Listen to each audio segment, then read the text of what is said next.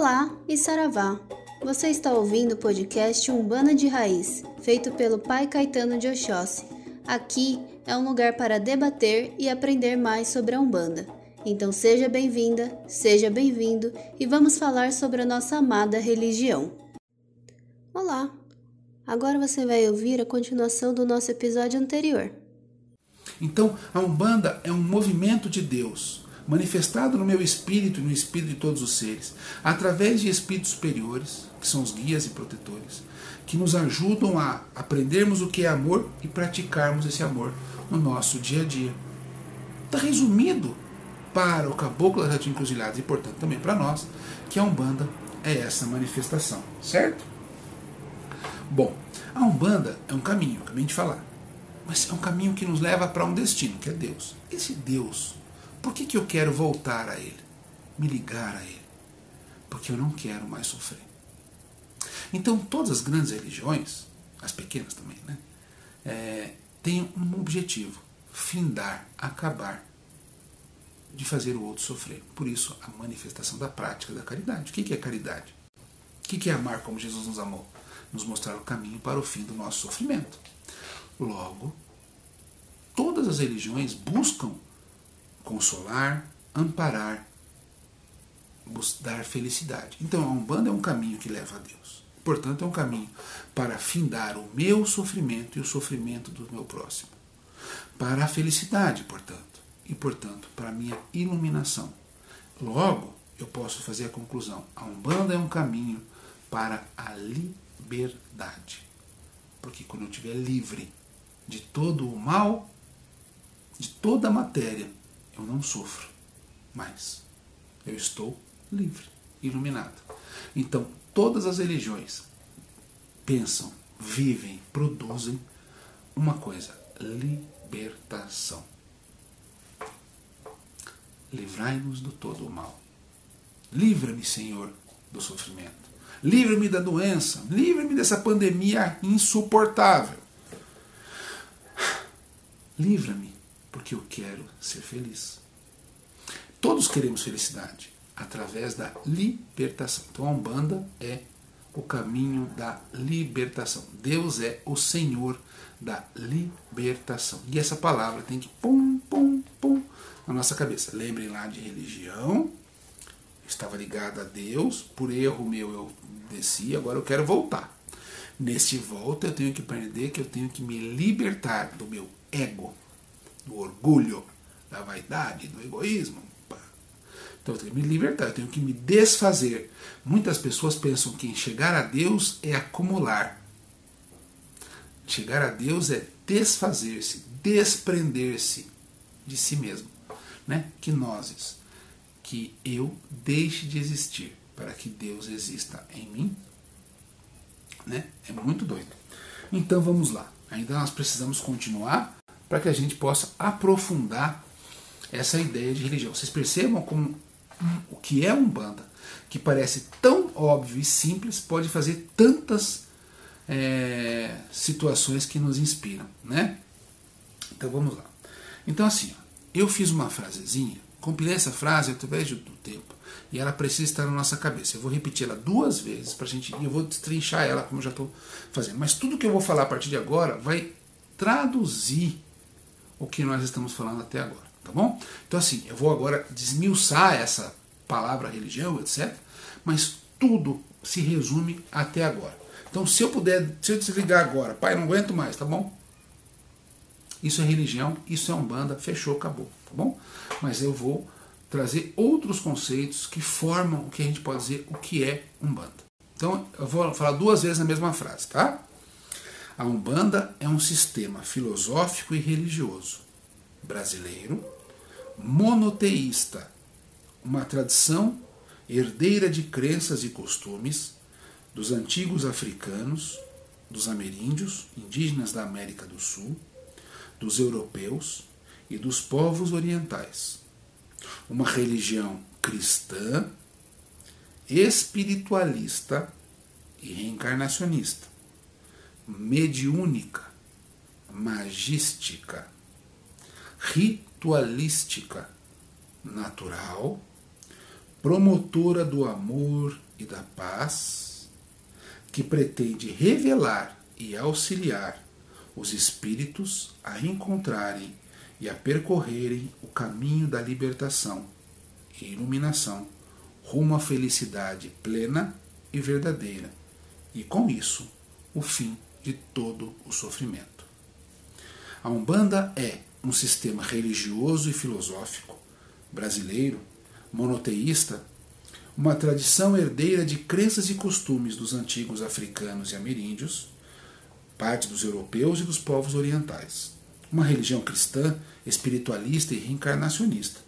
Uma religião mediúnica, magística, ritualística e natural, promotora do amor, do bem-estar e da paz, que pretende revelar e auxiliar os espíritos a encontrarem e a percorrerem o caminho da iluminação rumo à felicidade plena, verdadeira, e com isso o fim de todo o sofrimento de si e do próximo.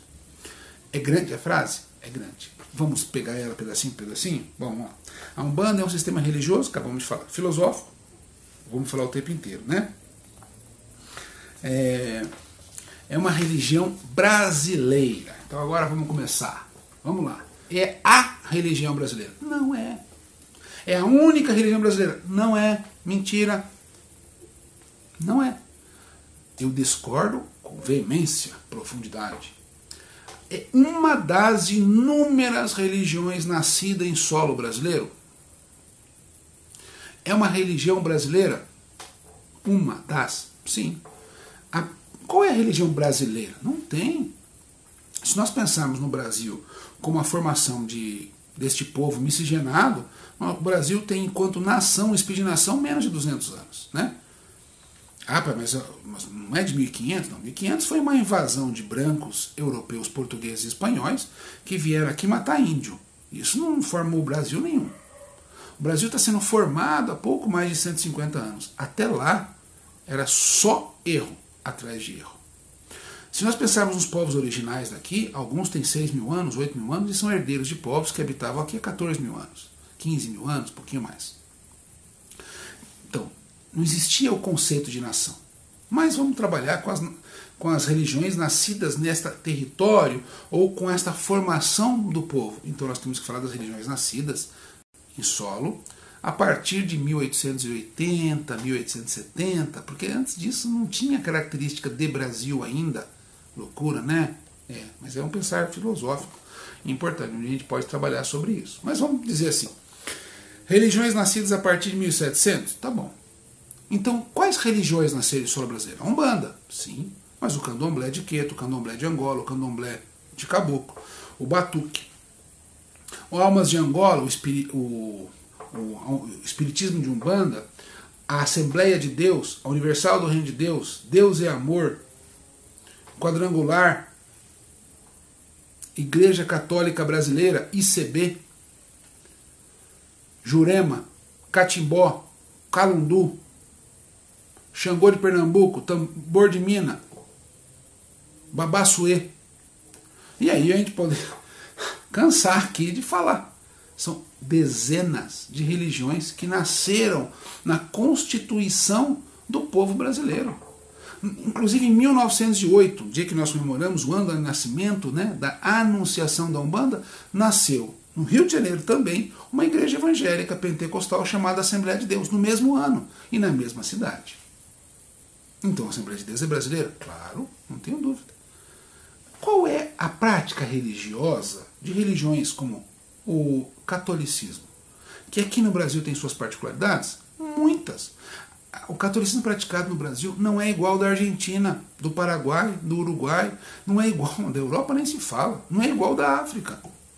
O candomblé praticado no Brasil é o mesmo culto de nação que tem em Oió?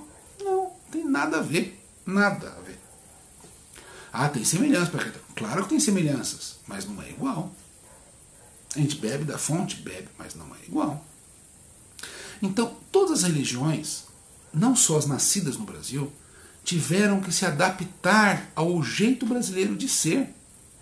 E isso, ao mesmo tempo que é maravilhoso, demonstra a resistência dos povos que formam o Brasil, especialmente dos negros e negras e dos indígenas.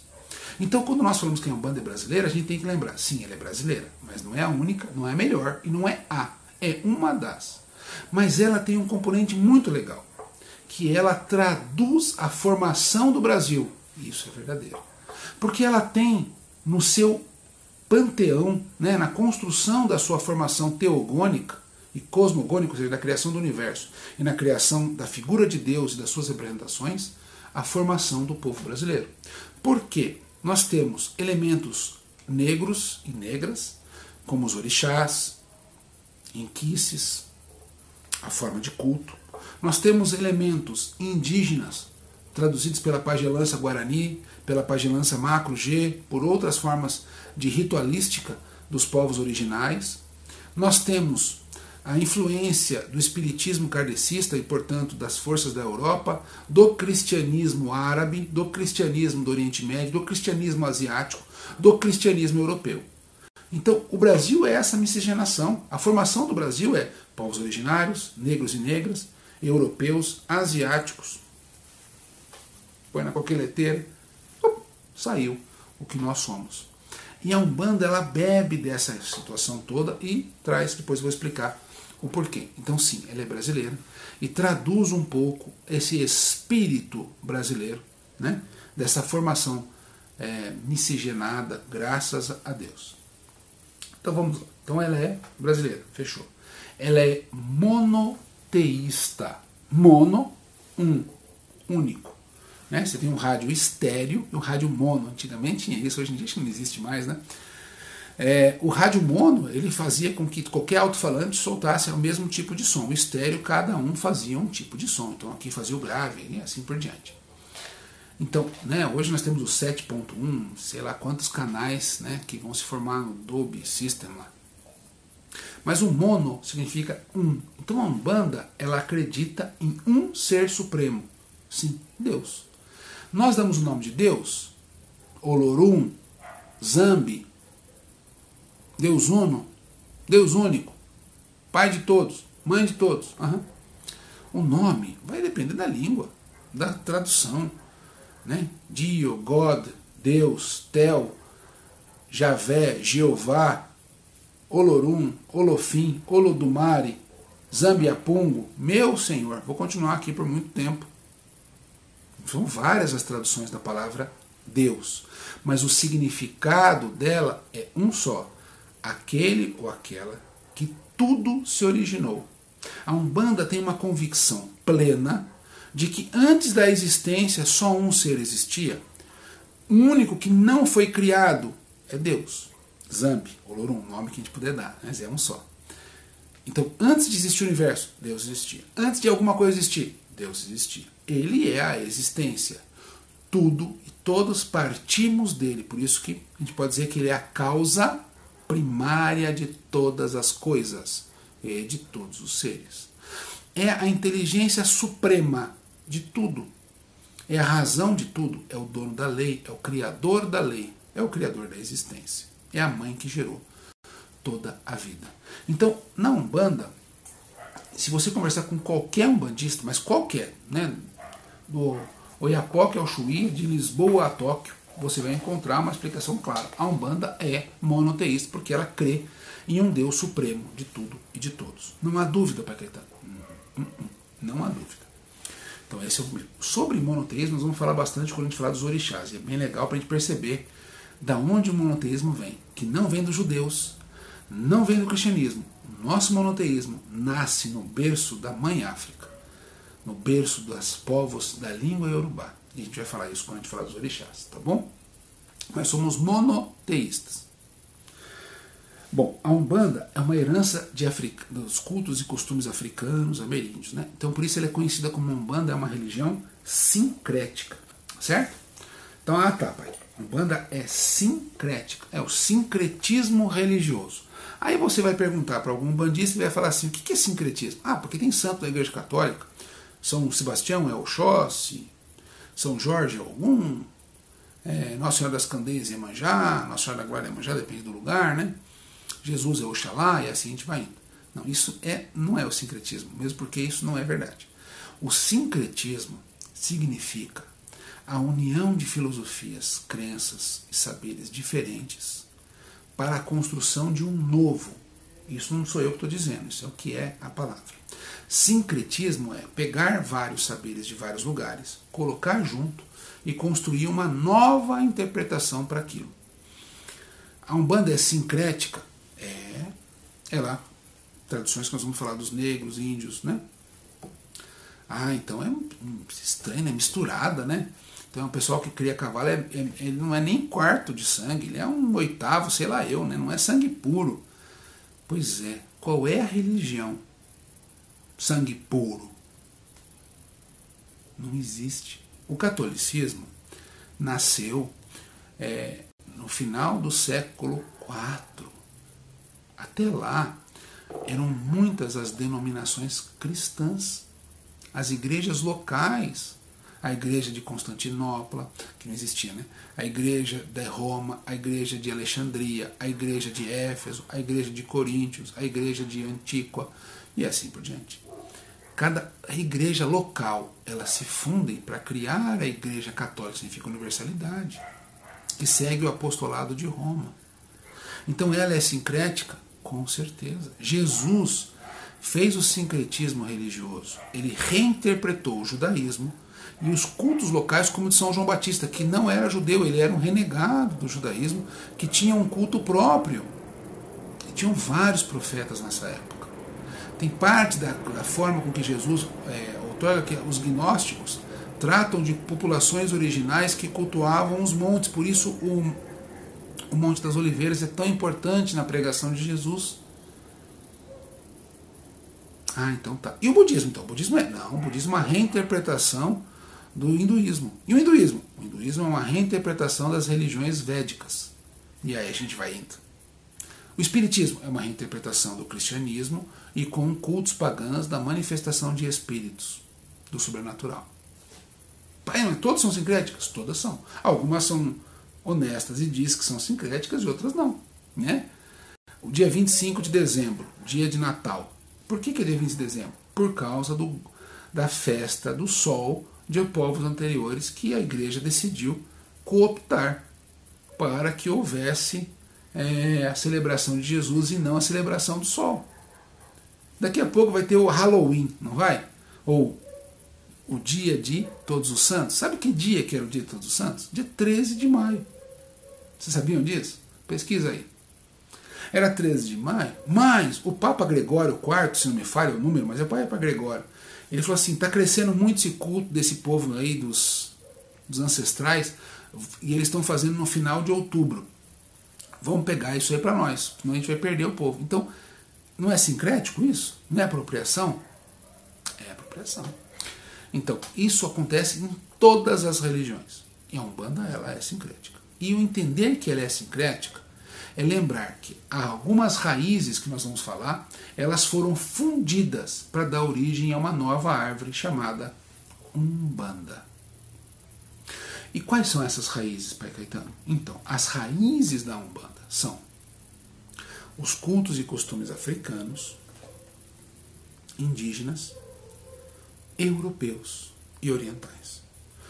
São quatro raízes, sendo uma raiz principal, a matriz africana. Sem esta raiz, não existe Umbanda. Eu já vi Umbanda que não tem nada de orientalismo. Difícil, mas tem. Europeu e indígena. Agora, sem a África, não tem orixá, então acabou. Orixá é a representação da vida, acabou, não tem Umbanda, né? Então, ela tem quatro raízes. A mais forte, mais importante, é a africana. Não quer dizer que as outras não sejam mas há mais, por isso a gente fala religião de matriz mãe africana. E a religião de matriz africana. A segunda é a indígena, as pagelanças, os povos originários que nos ensinam uma série de coisas e de relações com o sagrado que nós usamos na Umbanda todos os dias. Vem dos nossos indígenas, dos pajés, xamãs, né, das nossas terras. Os povos que habitaram aqui muito antes da chegada do europeu ou do africano. Europeus, sim, contribuíram e contribuem muito. Tem uma série de questões, além do cristianismo, além do espiritismo. Povos, algumas culturas pagãs trazem para a Umbanda fontes inestimáveis de saber. E orientalismo. Né?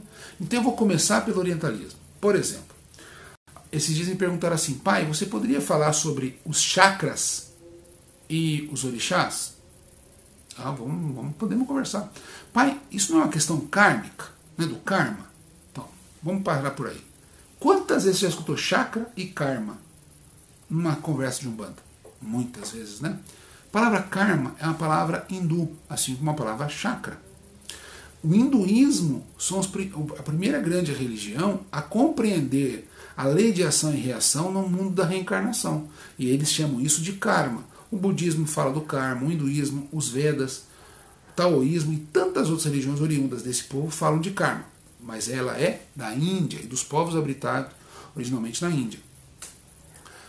O, os chakras, né? chakra coronário, frontal, laríngeo, cardíaco, é, plexo solar, esplênico e básico, são uma força, né, os principais, mas tem vários chakras, são uma compreensão do mesmo povo.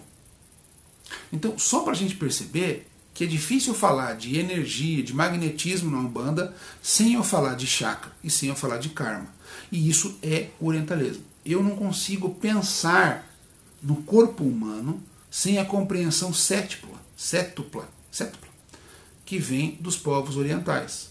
O corpo físico, o corpo etérico, o corpo astral, o corpo mental inferior, mental superior, átmico e búdico. Eu não consigo compreender a minha existência sem esses sete corpos. Ah, seu pai, não, não conheço. A gente vai estudar lá na frente. Mas são sete corpos. Eu não consigo pensar sem duplo etéreo, sem corpo astral, sem mental. Não consigo. Eu devo isso aos povos orientais. Isso para a gente ter uma, uma pincelada né, da importância da compreensão das forças desta raiz chamada orientalismo. Vamos falar da segunda porta, que seriam os europeus. O espiritismo, por exemplo. Você conhece algum médium de Umbanda? Para médium é uma palavra criada por Allan Kardec no final do século XIX. Essa palavra não existia antes, não. Existia a mediunidade? Claro, desde o início dos povos, essa intercâmbio entre mundo espiritual e mundo físico. Mas quem traduziu a forma, quem fez um estudo sistemático desses eventos, foi Allan Kardec através dos espíritos, do grupo de espíritos e de médiums que ele trabalhou. O intercâmbio mediúnico através de acoplamentos diversos, nós compreendemos esses transes e estudamos esses transes através de uma forma de compreensão elaborada por um francês e por povos que habitavam a região da Europa. Isso sem falar de uma outra série de situações que são de, oriundas do Espiritismo, a lei de ação e reação, é, psicografia, psicofonia, telecinese, enfim. Né? Além disso, os alquimistas ou seja, aqueles que trabalhavam e manipulavam elementos da matéria para obter um resultado inesperado, né, os alquimistas como e as grandes é, sociedades secretas contribuíram para a formação magística da Umbanda que nós vamos falar depois, da magia, que é a, a compreensão que através da terra, do fogo, da água e do ar eu posso construir e desconstruir, ou seja, materializar e desmaterializar qualquer componente da matéria. A própria compreensão, como nós a temos hoje, das elementais, ou as forças elementais da natureza, são oriundas desses povos europeus. Então, o povo branco, os caucasianos, contribuem muito na compreensão da magia da Umbanda. Então, europeus indígenas.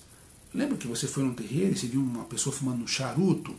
O charuto, o tabaco, a expressão da boca para soprar, para te dar uma defumação, é oriunda dos povos indígenas, né, que faziam charutos enormes, eram charutos que eram feitos assim às vezes de 50, 60 centímetros. Não é só o, o cachimbo da paz que a gente vê em filmes, né, que alguns povos brasileiros também utilizam, mas eram charutões gigantes em que eles faziam curas se maravilhosas com aquele charutão que era feito de tabaco e outras ervas. A, a folha do tabaco é americana, né? Ela tem toda a compreensão dessa terra e tem toda uma forma de utilização da terra. Então, o uso de ervas, de esses bate-folhas, o uso de algumas beberagens, de banhos, são herdados das culturas ameríndias, especialmente dos guaranis, né? não do Guarani, do povo Guarani Biá, né? não é isso, mas da, desse tronco dos Guaranis, como os Yanomamis, Camaiurás, Chicrins, é, Cariris, Tupinambás, Aimorés, que eles trouxeram essa compreensão da forma com que eles e elas se relacionam com a natureza, o mar, o rio, a montanha, a floresta, tem uma herança maravilhosa, extremamente importante dos indígenas. E por fim, a nossa herança africana. Você falou em Orixá, falou em Oxóssi, Ogum, Iemanjá, Oxum. Você falou de Exu. Ah, eu incorporei um ancestral, né? o pai Tobias de Guiné, o pai Joaquim de Angola, a mãe Maria da Mina, não é Minas Gerais, é Mina, que é a costa da Mina, que é uma região onde eram é, explorados escravos, na costa, perto da costa do Guiné. É, pai João de Benguela, é o povo Benguela, avó Cambinda, ou Cabinda, é o povo Cabinda, que compõe hoje a, a nação de Angola. Enfim, a própria compreensão da nossa existência, como eu falei de religião, contém um Itã. Itã é dos Yorubás. A forma com que nós giramos nas engiras é Banto, especialmente Congo-Angola. Então, de quase tudo que nós fazemos vem dos africanos. O costume de colares como guias é ameríndio, mais do que africano. Os africanos também têm joias lindas e maravilhosas, mas a forma com que nós construímos na Umbanda, essa aqui, por exemplo, com, com alguns elementos de natureza, da natureza, elas têm muita relação com os indígenas, os povos originais do Brasil. É, a roupa branca tem a ver com os muçulmanos. Então nós temos herança muçulmana, e aí a gente vai falar depois sobre tudo isso. Mas o que é importante é a gente perceber que falar de Umbanda é falar destes múltiplos povos, das suas heranças culturais e de costumes, que formam de forma sincrética. Então a gente junta eles e dá uma nova interpretação, que é isso que a gente vai pensar em Umbanda. Por hoje, eu acho que eu já falei demais. E eu me propus a não ter pressa que não, nós não temos necessidade de acelerarmos, de atropelarmos, porque eu gostaria muito de fazer uma revisão com vocês, como eu estou fazendo hoje, de pensarmos juntos sobre esses saberes. Vamos esmiuçando esses saberes ancestrais, essa, essa pintura que é a Umbanda. A Umbanda ela é tão maravilhosa, ela tem tanto fundamento, né, que me lembra um ponto cantado do Pai Antônio. Pai Antônio, imagine, na cabeça do pai Zélio Ferreira de Moraes, no final da década de 15, na década de 10, né, já comecinho da década de 20, ele falava assim: Todo mundo quer Umbanda, mas ninguém sabe que é Umbanda. Todo mundo quer Umbanda, mas ninguém sabe que é Umbanda. Umbanda tem fundamento, quer, quer, mas ninguém sabe que é Umbanda. Umbanda tem fundamento, quer, quer. Então, 100 anos se passaram desde que essa música ecoou num congá pela primeira vez na tenda Nossa Senhora da Piedade. De lá para cá, a gente cada dia revela um pouquinho do fundamento. Os orixás nos permitem dar uma afastadinha nesse véu de Ísis, né?